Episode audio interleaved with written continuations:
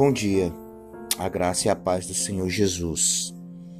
Eu quero fazer menção ao texto que se encontra no livro de Deuteronômio, capítulo 28, que diz assim: Se atentamente ouvires a voz do Senhor teu Deus, tendo cuidado de guardar todos os teus mandamentos que hoje te ordeno, o Senhor teu Deus te exaltará sobre todas as nações da terra se ouvires a voz do Senhor teu Deus, virão sobre ti e te alcançarão todas as bênçãos. Bendito serás tu na cidade, bendito serás tu no campo. Bendito o fruto do teu ventre e o fruto da tua terra, e o fruto dos teus animais, e as crias das tuas vacas e das tuas ovelhas. Bendito o teu cesto e a tua amassadeira Bendito serás ao entrares e bendito ao saíres. O Senhor fará que sejam derrotados na tua presença os inimigos que se levantarem contra ti.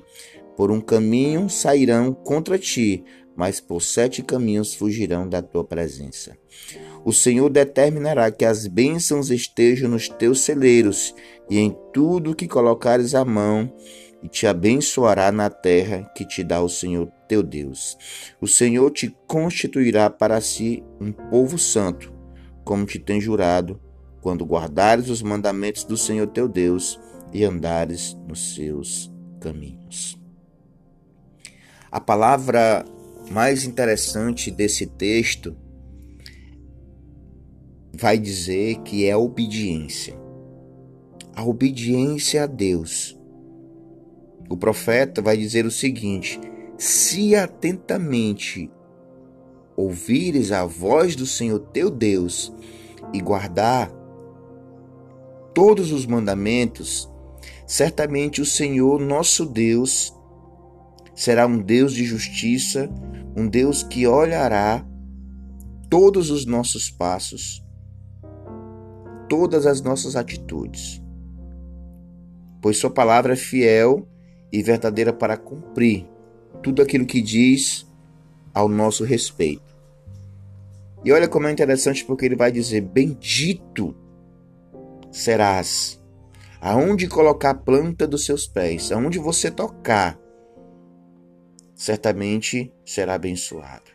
Mas existe uma condição que nos dá a isso: é a nossa obediência a Deus a nossa obediência à palavra do Senhor.